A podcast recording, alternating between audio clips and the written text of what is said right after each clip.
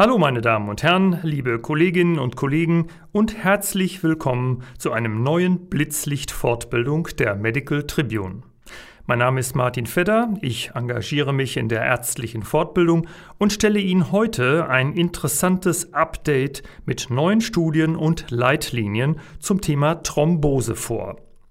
Auf diesem Gebiet hat es in den letzten Jahren sehr viele neue Daten gegeben und Herr Professor Rupert Bauersachs zählt in Deutschland und weltweit zu den Experten, die die neuen Erkenntnisse sehr kompetent bewerten und für die Umsetzung in die tägliche Praxis einordnen können. Professor Bauersachs ist Facharzt für Innere Medizin mit dem Schwerpunkt Angiologie und arbeitet am Kardioangiologischen Zentrum Bethanien in Frankfurt am Main. Es geht gleich los mit einem Patienten, der sich zu einem für erweiterte diagnostische Maßnahmen sehr ungünstigen Zeitpunkt, nämlich am Freitagnachmittag, mit den Symptomen einer Thrombose in der Praxis vorstellt. Für die Wahl der richtigen Akuttherapie kommt es zunächst einmal darauf an, den Thromboseverdacht zu bestätigen, so Professor Bauersachs.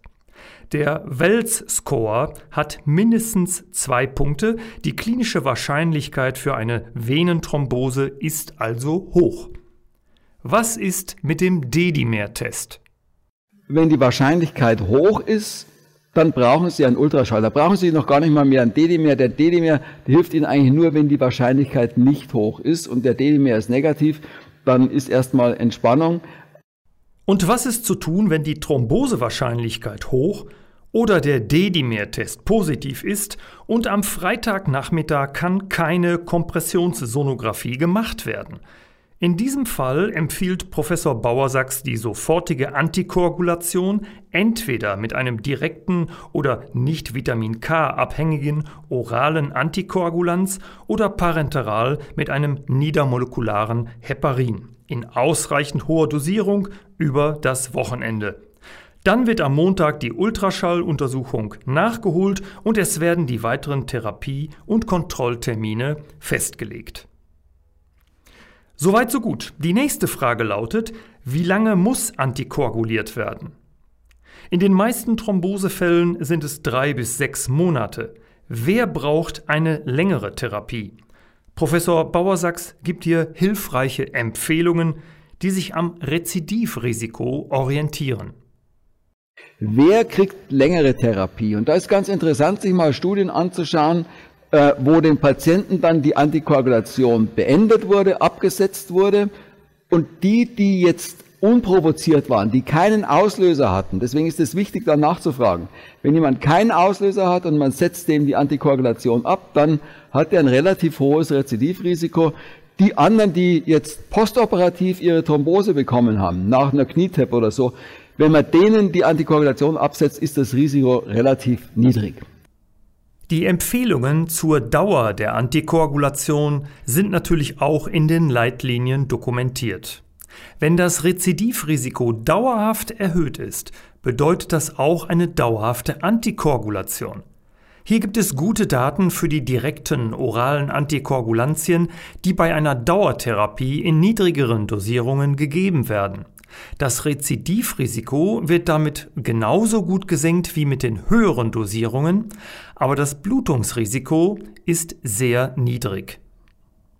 Professor Bauersachs geht als nächstes auf das oft unterschätzte Thromboserisiko von Patientinnen und Patienten mit Krebserkrankungen ein, dessen praktische Relevanz seiner Einschätzung nach in den nächsten Jahren noch deutlich zunehmen wird.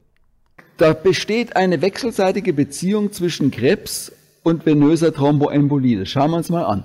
Also es ist so, dass etwa 20 Prozent der Krebspatienten eine Thrombose oder Lungenembolie bekommen. Im Übrigen, die können, diese, diese Patienten können schon die Thrombose bekommen, wenn der Krebs noch gar nicht bekannt ist. Patientinnen und Patienten mit aktiven Krebserkrankungen haben nicht nur ein höheres Thromboserisiko, sondern auch ein höheres Blutungsrisiko unter einer Antikoagulation. Vitamin K-Antagonisten sind bei Krebspatientinnen und Patienten nicht ausreichend wirksam und bringen ein hohes Blutungsrisiko mit sich, so Professor Bauersachs. Niedermolekulare Heparine sind hier die bessere Alternative.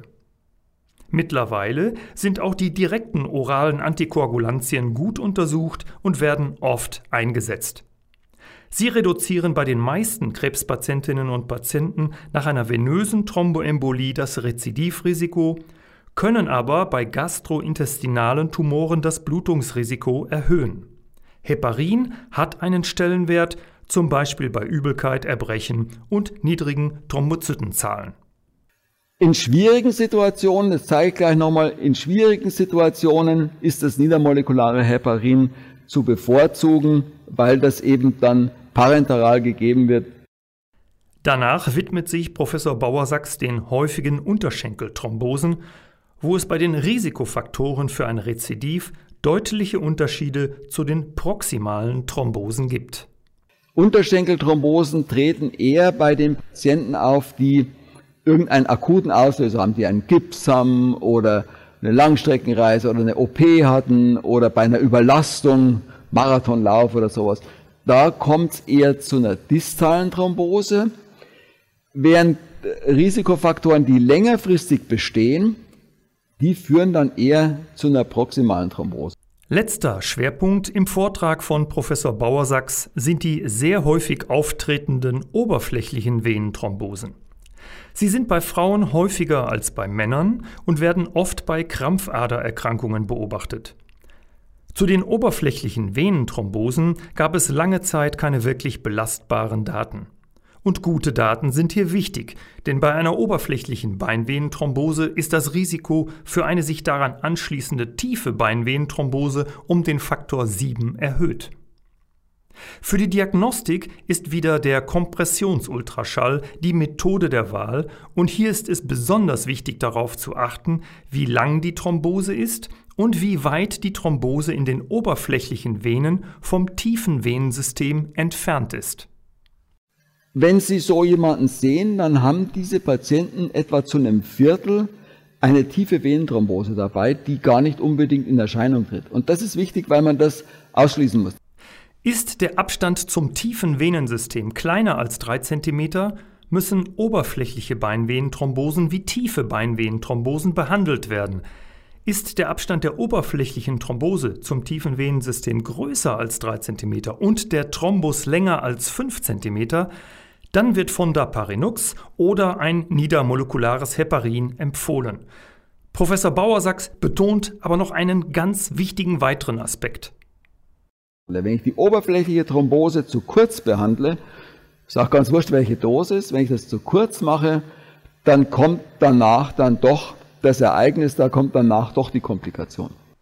Die Leitlinien empfehlen bei der oberflächlichen Venenthrombose eine ausreichend lange Behandlungszeit von 45 Tagen. In der aktuellen Insight SVT-Studie wurden diese Aspekte unter Praxisbedingungen in Deutschland an über 1100 Patientinnen und Patienten bestätigt. In den meisten Fällen wurden Fondaparinux und niedermolekulare Heparine eingesetzt. Fondaparinux verhinderte nicht nur mehr venöse Thromboembolie-Rezidive, sondern es gab unter diesem selektiven Faktor 10a-Hämmer auch weniger schwere Blutungen. Alles in allem ein sehr gutes Update zum Thema Thrombose von Professor Bauersachs. Für interessierte Ärztinnen und Ärzte steht der ganze Vortrag als zertifizierte ECME-Fortbildung auf der Medical Tribune Website zur Verfügung. Sie finden ihn unter www.medical-tribune.de slash Fortbildung. Ich hoffe, ich habe Ihr Interesse wecken können, wünsche Ihnen noch einen schönen Tag und bis zum nächsten Blitzlicht Fortbildung Ihr Martin Fedder.